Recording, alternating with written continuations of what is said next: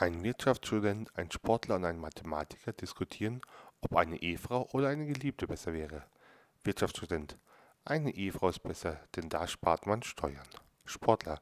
Eine Geliebte ist besser, denn man strengt sich mehr an und das erhöht die Lebenskraft. Mathematiker. Am besten man hat beides. Die Geliebte denkt, man ist bei der Frau, die Frau denkt, man ist bei der Geliebten und selber kann man in Ruhe Mathe machen.